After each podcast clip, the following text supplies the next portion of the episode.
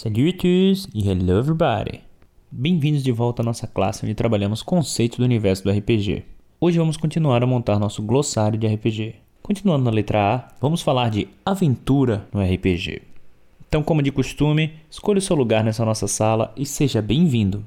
Esse é o RPG 101.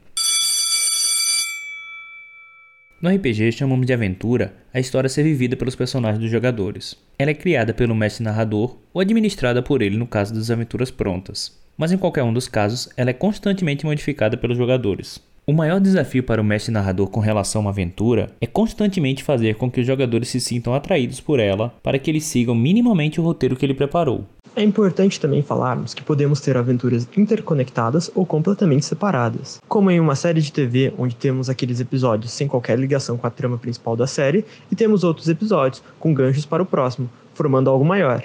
No caso de termos diversas aventuras conectadas, teremos uma campanha, mas este é um tópico que prefiro deixar para uma próxima classe. Assim, de forma resumida, uma Aventura no RPG é uma história criada pelo mestre, contendo em si um desafio principal a ser resolvido pelos jogadores, que irão ultrapassar vários obstáculos para avançar na história, com uma série de encontros interligados. Espero que tenham gostado. Não esqueçam de comentar com dúvidas, sugestões e até novas pautas. Nos encontramos na próxima classe com mais o nosso glossário de RPG. Até lá. Salut, bye.